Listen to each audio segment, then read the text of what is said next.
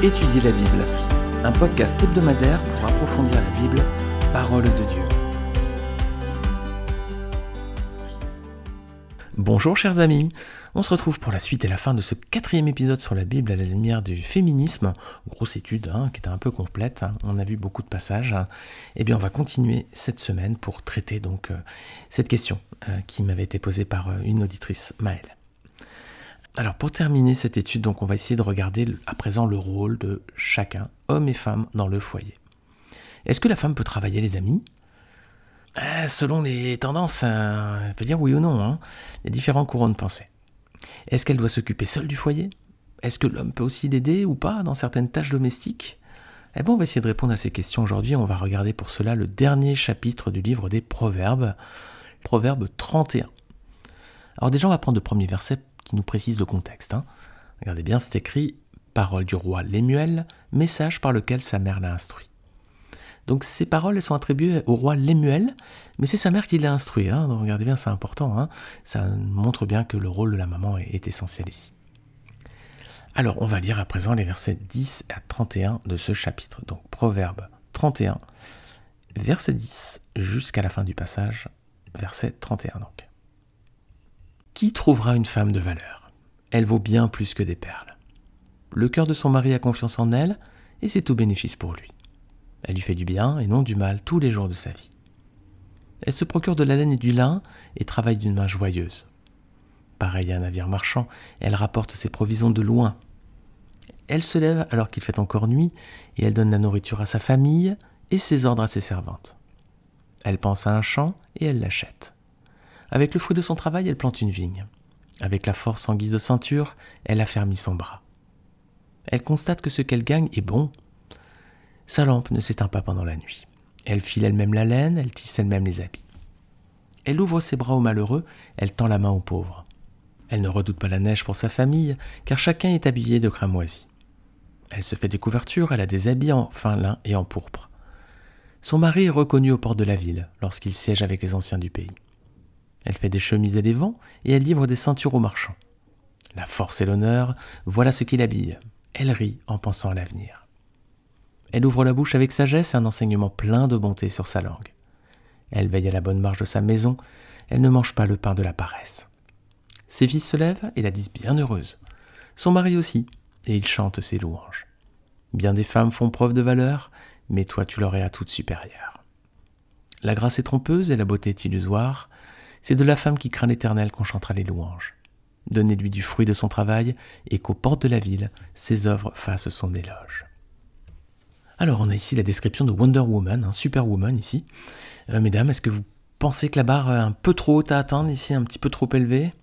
Ouais, quand même, peut-être. ah, je sais pas, dites-vous pourquoi, hein, posez-vous la question.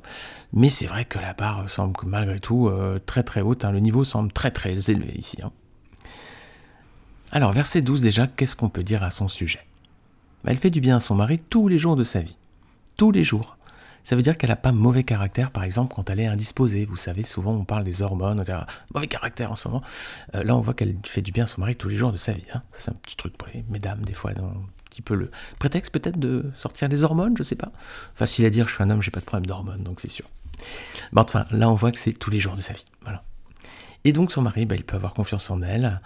Alors j'espère que c'est le cas de votre époux aussi, qu'il a confiance en vous. Alors la question fondamentale, enfin une des questions, est-ce qu'elle travaille? Ben oui, hein. verset 13, 14, 16, 24, on voit qu'elle fabrique, elle vend des vêtements, donc elle travaille. Hein. Et que même elle profite du fruit de son activité, hein. verset 16, elle achète des champs et des vignes. Alors donc elle a une activité professionnelle, elle a une activité, elle, elle fait du commerce. Est-ce que pour autant elle prend soin de sa famille et de son foyer? Ah oui, Regardez verset 15. Comment elle commence sa journée? Regardez, bah, en donnant à manger à ses enfants, mais aussi des ordres à ses servantes. Voilà, c'est, elle est manager en plus. Versets 21 et 22, on voit qu'elle pourvoit aux besoins vestimentaires de chacun, notamment en cas de neige, donc euh, tous les siens sont bien couverts. Et verset 27, elle veille aussi à la bonne marge de sa maison sans être paresseuse. Donc elle prend bien soin de sa famille et de son foyer en plus de son travail. Autre question, est-ce qu'elle participe à la bonne santé spirituelle de son foyer? Est-ce qu'elle fait en sorte qu'il y ait un, environnement sage à l'intérieur de sa cellule familiale? Oui, hein, verset 26. Regardez, elle ouvre la bouche avec sagesse et un enseignement plein de bonté sur sa langue. Waouh, c'est beaucoup de belles choses là. Alors, du coup, est-ce que c'est un foyer qui va bien? Bah oui, verset 28, hein, ses fils et son époux chantent ses louanges, ils la disent bien heureuse. Alors, autre conséquence, verset 23, hein, son époux est reconnu aux portes de la ville, hein, son foyer est irréprochable, donc euh, il peut exercer des responsabilités en Israël. Et c'est aussi l'un des critères qui est demandé aux responsables de l'Église aujourd'hui. Vous pourrez relire 1 Timothée chapitre 3. Donc nous avons ici le modèle d'une femme de valeur selon la Bible et le niveau est très très élevé. Alors on peut retenir trois leçons de ce passage. Premièrement, la Bible n'interdit pas à une femme de travailler. On voit que cette femme, elle est active, elle gagne de l'argent pour son foyer, donc elle peut tout à fait avoir une activité. Toutefois, les amis, toutefois, quand même, malgré tout, regardez bien le verset 15, qu'est-ce qu'elle fait? En premier, elle prépare euh, la nourriture pour sa famille. Hein. Donc elle fait passer son époux et ses enfants en premier avant son activité. C'est quand même important à signaler. On va revenir après. Donc premièrement, la Bible n'interdit pas une femme de travailler. Deuxièmement, une épouse doit aussi cultiver un bon état d'esprit au sein de sa famille, au sein de sa maison. Cette femme, c'est un exemple de courage, de travail hein, pour sa famille. On voit qu'elle participe à la création d'un climat sage, hein, où la parole de Dieu est mise en pratique, verset 26. Et on voit qu'elle a une bonne attitude avec son époux et ses enfants. Alors c'est le secret visiblement d'un mariage réussi, d'un foyer qui va bien. Regardez, elle est épanouie, ses enfants et son époux aussi également. Donc trois belles leçons à retenir de ce passage. Une femme peut travailler, mais elle doit faire passer sa famille en premier. Elle doit aussi cultiver un bon état d'esprit au sein de sa famille. Et donc c'est le secret d'un couple qui va bien. Alors on va regarder la place de l'homme. Dans ce cas, quelle est la place de l'homme dans le foyer?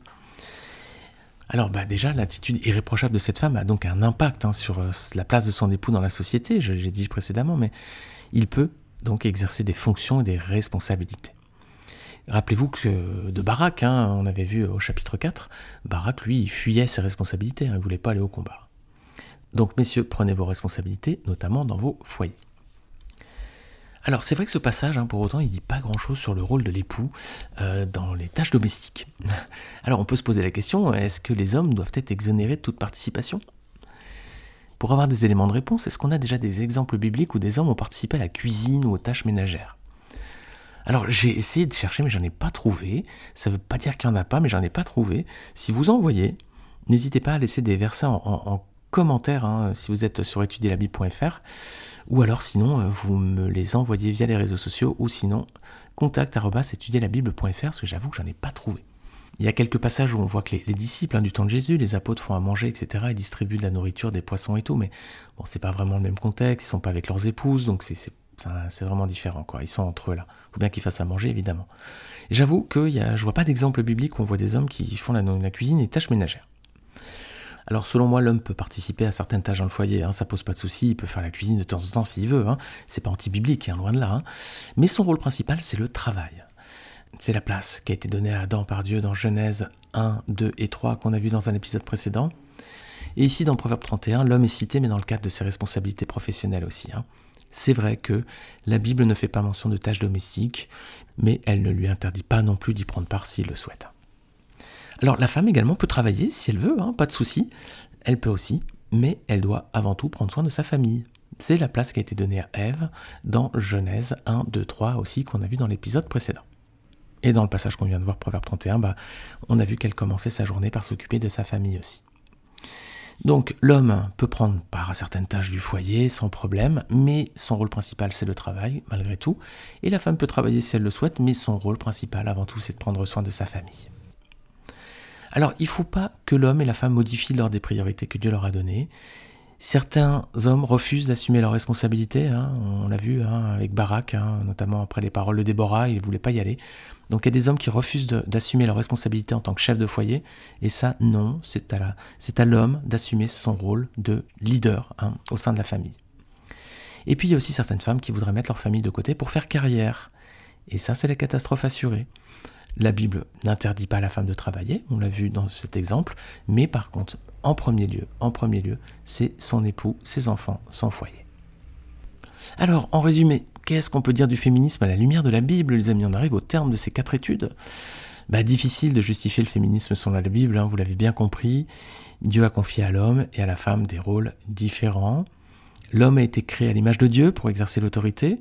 On avait l'occasion de voir que tous les personnages bibliques que Dieu a choisis dans le cadre de sa révélation et de son plan étaient tous des hommes. Hein. Même Jésus a choisi douze apôtres.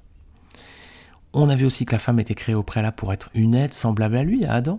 Genèse 2, 18. Mais à cause du péché, ce rapport s'est modifié ensuite. Il y a eu la chute. Et les choses ont changé, les rapports ont changé. Au début, c'est vrai qu'elle était créée pour être une aide qui est semblable à lui. Il y avait peut-être un peu plus cette notion d'égalité, même si Dieu a d'abord créé l'homme, après il a créé la femme, parce que Dieu s'est dit ma création n'est pas complètement parfaite. Hein. Il n'est pas bon que l'homme soit seul, donc il y a un truc qui n'était pas encore bon. Il fallait la touche finale de la création, et c'est vous, mesdames. Donc un principe d'égalité, dans un premier temps, mais depuis la chute, bah, la mission de l'homme se focalise avant tout sur son travail et celle de la femme sur sa famille. L'homme doit dominer sur la femme, mais tout en l'aimant, et la femme doit se soumettre à l'homme, mais volontairement. À l'image du rapport entre Christ et son Église, lui, Jésus, qui s'est donné pour son Église, pour elle, son épouse, en mourant sur la croix, afin de racheter ceux qui sont à présent appelés ses enfants, et ça, ce sont nous, les chrétiens. Amen, les amis. Alors, le féminisme dans la Bible, aïe aïe aïe, principe d'égalité, les hommes au même niveau que les femmes et les femmes au même niveau que les hommes, hmm, c'est pas un principe biblique, les amis. Hein. Même si le monde hein, tend à aller vers vraiment ce, courant de pensée, mais bibliquement, on peut pas le justifier. Voilà, j'espère que ces quatre épisodes vous auront intéressé, vous auront plu. Alors je sais que le sujet est sensible, hein, j'espère avoir choqué personne, c'était pas l'idée du tout. Euh, simplement, on a pris la parole de Dieu, j'ai essayé de l'interpréter le moins possible, de rester toujours factuel, pour pas que vous puissiez dire, euh, voilà, mais c'est sa vision des choses on s'est appuyé sur des versets, on a fait juste que prendre les textes et c'est tout. Hein. Maintenant, il y a peut-être des versets que je n'ai pas vus, hein. comme je vous ai dit sur la place de l'homme dans les tâches ménagères, moi je n'ai pas trouvé, alors a priori il n'y en a pas, mais je peux m'être trompé, donc n'hésitez pas à me le dire. Chers amis, merci beaucoup pour votre fidélité à ces podcasts. On se retrouve la semaine prochaine, Dieu voulant, avec un nouveau personnage intéressant et très connu parmi les juges, le personnage de Gédéon. Voilà, on aura beaucoup de choses à dire encore. En attendant, si le Seigneur n'est pas revenu d'ici là, on se retrouve la semaine prochaine.